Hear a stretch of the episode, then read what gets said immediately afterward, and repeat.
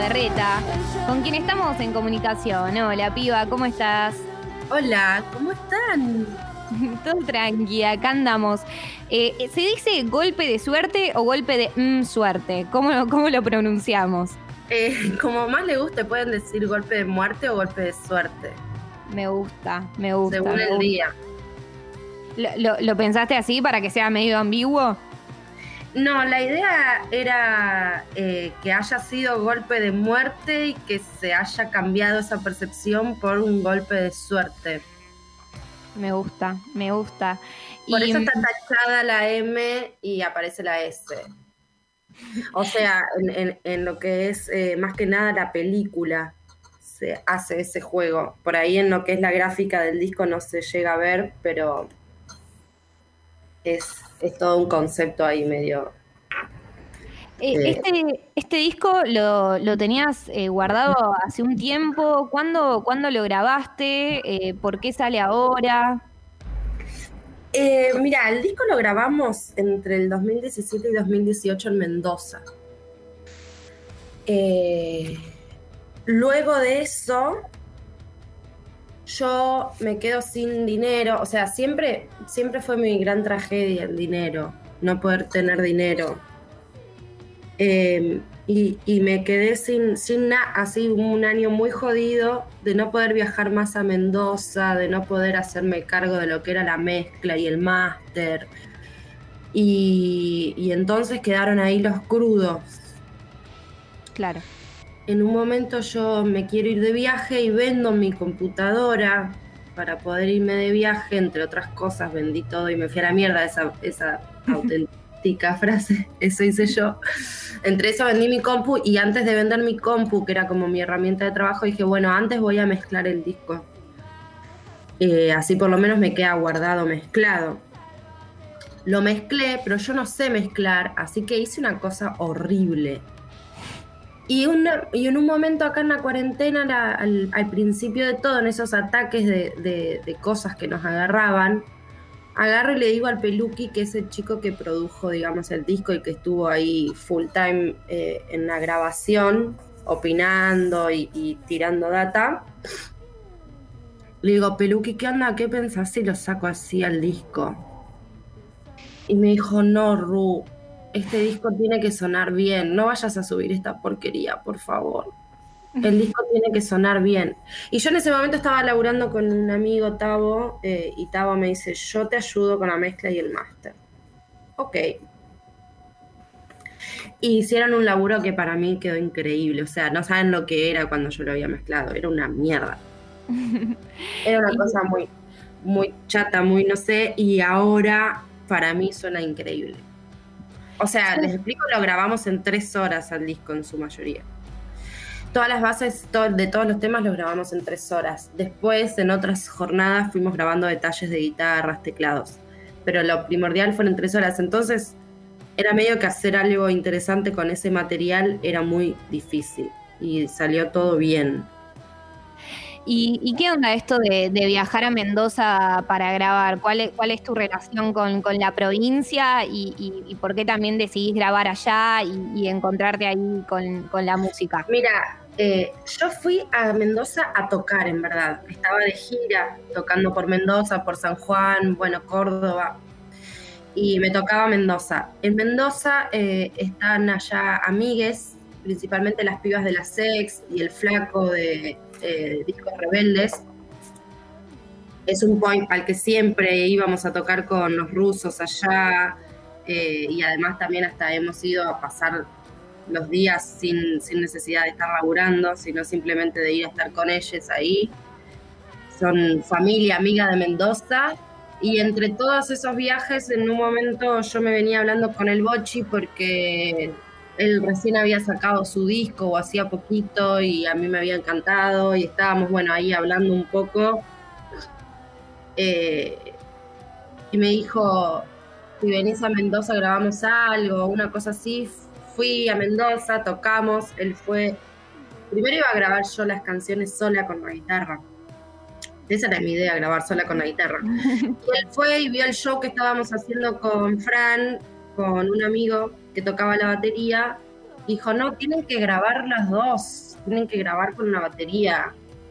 Y ahí fue que grabamos con la batería. Y después escuchamos lo que teníamos grabado y me dijeron como, che, Ru, ¿por qué no te venís y grabamos otras cosas? Porque esto da para ponerle bajo, para ponerle teclado, para ponerle más cosas. Y así fue que ahí sí, después viajé una segunda vez a, a Mendoza, perdón, solo a, grabar las cosas que faltaban. Por supuesto que después armamos toques y, y blablis, pero...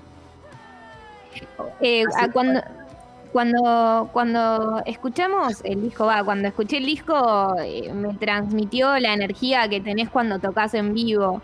Te, quiero consultar cómo, cómo es encontrar esa, esa energía o, ponerte en ese modo en un estudio de grabación eh, que, también después cuando vas al vivo también se siente tal vez. Eh, te, pones como ahí en un modo en el estudio para... Yo me preguntaría más bien, ¿cómo haces para vivir con esta energía? bueno, si la tenés muy densa y tengo ganas de suicidarme dos o tres veces por mes. Eh, claro, claro, claro. Como que es una energía que llevas constantemente. Exacto. la energía me lleva a mí. Muy bien. Eh, te quiero preguntar por una canción que se llama Peter, en, la que, en la que hablas de, la plaza, ¿no? Como la plaza, como en realidad hablas de, bueno, de Peter y, de estos lincheras con los cuales eh, te encontrás, no sé si en la vida real o, o, es solo en Sí.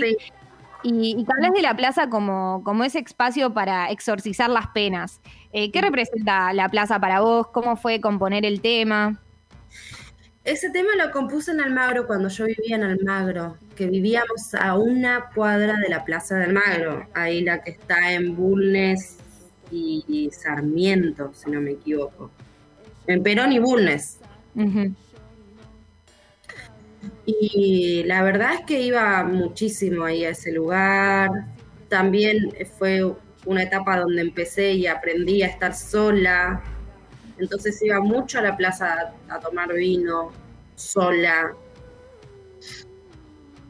Eh, y nada, eran pequeños, creo yo, pequeños llamamientos a que me vaya de la ciudad por fin. O sea, era, un, un cuadrado de espacio verde al que yo iba habitualmente para sentir que algo se podía tocar y que en algún lugar podía reposar. Y después de eso me, vine a vivir a Zárate otra vez, que es de donde yo soy, de donde nací. Claro. En, en Loca aparece como una voz del más allá que habla de, la promiscuidad. ¿De dónde salió ese, ese fragmento? ¿Por qué? Ay, lo reescuchaste, me encanta. Sí, sí, sí, obvio. ¿Cómo no voy a escucharlo? Re bien. Mirá, ese, audio, eh, ese audio viene de un test psiquiátrico que me hicieron una vez. Eh, a mí me dolía mucho la cabeza y mm, tenía muchos dolores así de migrañas muy fuertes, pero muy fuertes, hasta terminé internada, vomitaba, o sea, era una cosa muy desagradable, muy horrible, que tiene que ver, supongo yo, con con que en ese momento yo no, hacía más que estudiar y trabajar, entonces no tenía nada que me dé un poco de, energía vital en mi vida. Estaba en pareja, que las parejas siempre, viste, te deprimen un montón. Eh,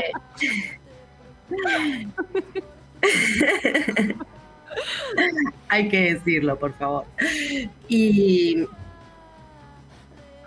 y me hicieron un test psiquiátrico, psicológico, entre un montón de cosas. Me hicieron como, bueno, la evaluación del sueño, me hicieron tomografías, me hicieron de todo, de todo, de todo. Y entre todos esos estudios me aparece este estudio que era el test de Minnesota de no sé qué, en el cual yo tenía que responder sin pensar mucho como 350 preguntas.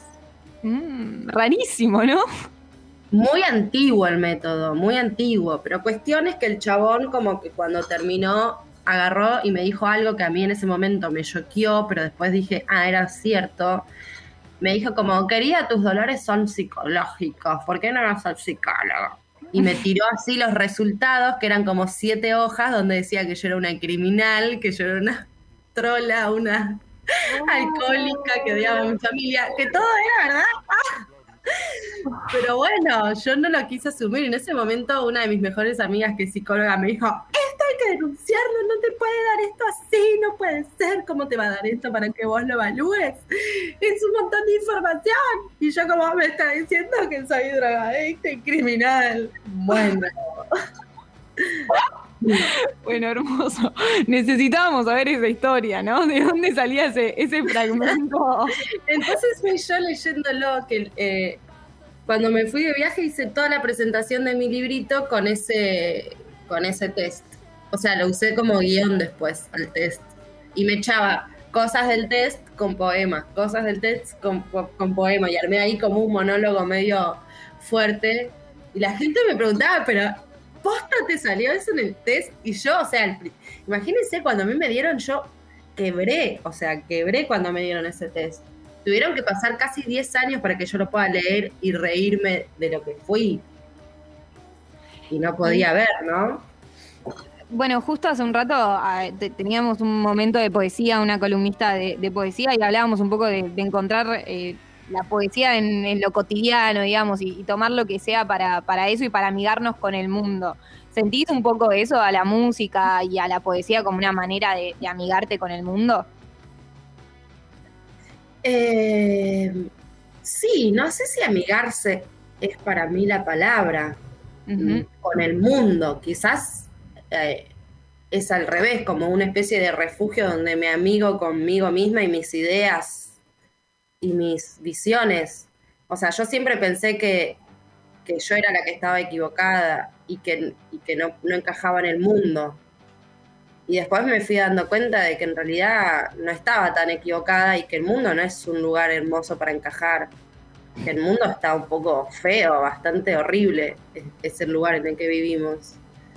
La verdad es que la humanidad es uno de los peores experimentos de la naturaleza y nos tocó estar ahí. Entonces, por ahí la poesía y la música son lugares donde podemos reposar en que está bien que pensemos mal. Eh, en, este sentido, en, el tema del refugio y de, darse cuenta que en realidad el mundo está mal, ahí como Lisa Simpson, todo este maldito sistema está mal. ¿Qué, importancia tiene encontrar redes y, grupos que, de, contención que también eh, consideren eh, a este sistema que, está bastante, bastante mal? En ese sentido, ¿qué, cómo, ¿qué importancia tiene para vos eh, tu, grupo de, de de contención, de conocidos también? por ejemplo, en, los videoclips que, lanzaste también, en, tanto de Yoyaki como de Loba, aparecen como un gran grupo de, personas que también veo que, que ¿Qué importancia tienen ellas en, tu vida?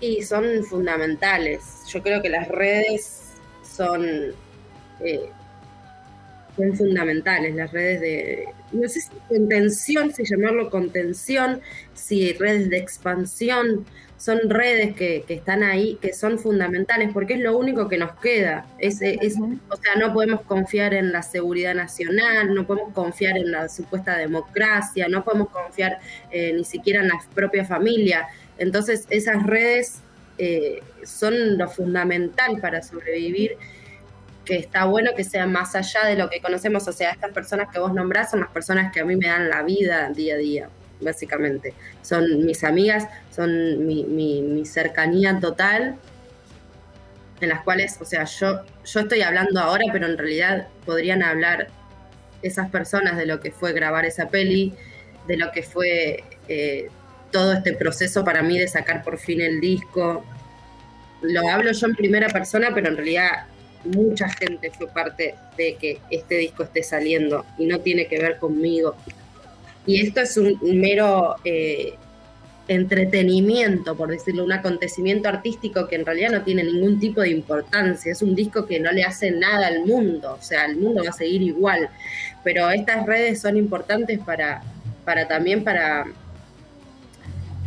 para vivir, básicamente, para sostener la existencia. y, para, también tener un poco eh, un poco de terreno allanado eh, para lo que es la resistencia, porque venimos como decía, estamos en un lugar donde no podemos confiar en el, en el, en el Estado que es supuestamente el que nos cuida. Entonces, tener una red que te permita decir, che, bueno, mis amigas eh, me estarían conmigo en esta situación. Yo cuando arrancó la cuarentena el año pasado, lo primero que sentí fue eso, dije, ah, qué bien la gente que tengo al lado si se arma un bardo mundial. O sea, si acá viene una dictadura, que bueno, básicamente vivimos en una dictadura, pero si se efectúa o, si se pone el ejército en la calle o si se arma algo que, o sea, ya no sé cómo imaginarme el apocalipsis más en todas sus posibles formas, mis amigas estarían eh, conmigo ahí al frente, supongo, o, escondidas, pero digo, sería, va más allá, quiero decir, de la supervivencia, también tiene que ver con la resistencia, con la resistencia, sí. Em, eh, eh, me, gusta, o sea, es como que digo, es un momento, re, son re lindas tus palabras y, también eh, a mí, bueno, yo vi a estas personas en, los videos, ¿viste? Entonces como que los tengo como ilustrados en como personajes de los cuales o sea, para mí son todos tipo conejitos y, gente con la cara pintada y con un cangrejo en la, frente. Entonces, eh, utilizando eso también eh, preguntarte eh, ¿cómo, cómo fue la conformación de estos personajes que, también después aparecen en, la portada, ¿no? Como dibujado. ¿Quién, quién hizo Claro, porque es, es una gran película que hicimos que dura todo el disco. Eh, ahora salió el disco completo, solo el audio, pero a partir de la semana que viene vamos a empezar a hacer proyecciones que, bueno, que van a ser virtuales, pero en distintas ciudades, en distintos lugares. Vamos a hacer encuentros virtuales para proyectar la peli. Eh, no sé si algún día la subiré a YouTube, porque me parece lindo esto de generar el encuentro. Pero bueno, no importa, eso es para el, para el futuro, se verá si se hace o no se hace. Por ahora son, van a ser eh, proyecciones así virtuales de la película. Eh, empezamos, hicimos el guion con Rita, una amiga, Rita Pauls, y con ella escribimos toda la, todo el guion, eh, que tampoco fue que lo hicimos muy riguroso, escribimos como cada capítulo, cada canción era un capítulo en la vida de esta persona que aparece en un mundo de fantasías, un poco atrapada, un poco sin su propia voluntad. Intuimos que esta persona se suicidó porque por esto de golpe de muerte, que se transforma en un golpe de suerte. Entonces intuimos que ella decidió quitarse la vida, es como un poco mi obsesión. eh, y aparece en este mundo de fantasía, en donde un poco está bien y un poco está mal, eh, rosa ahí los límites, porque por momento parece todo muy gracioso, pero se pone todo muy turbio, o sea, está entre lo dulce y lo creepy constantemente. Y bueno, vas pasando cosas, ¿no? Y habíamos designado como un capítulo en, este, en esta vida por, por canción.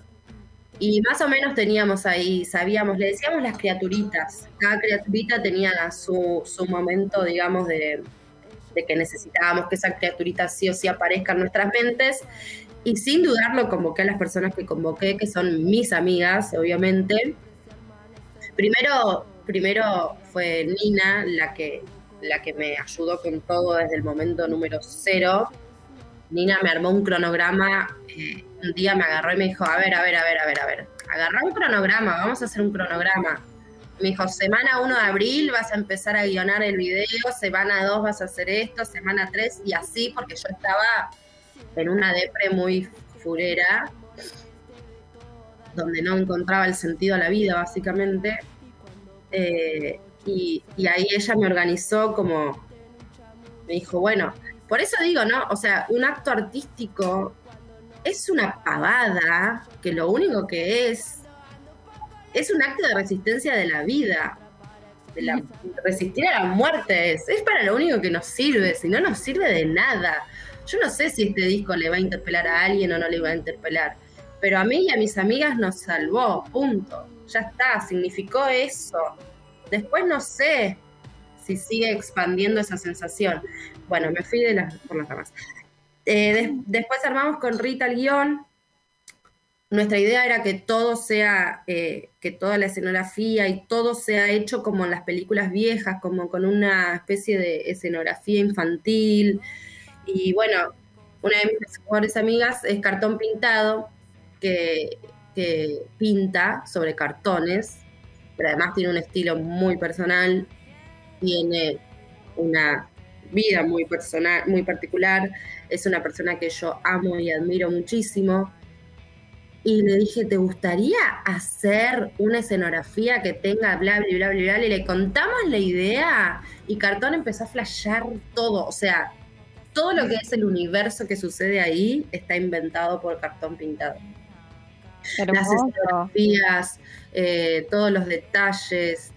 Eh, y bueno, y a partir de los objetos que traía cartón también se nos ocurrían cosas para ir haciendo.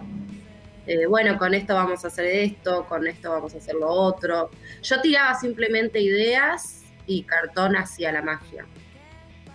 Increíble, increíble el universo que creó un poco medio Alicia en el País de las Maravillas, me lo imagino como así como una referencia. Sin querer nos quedó algo así. Sí, re. Y después, bueno, em,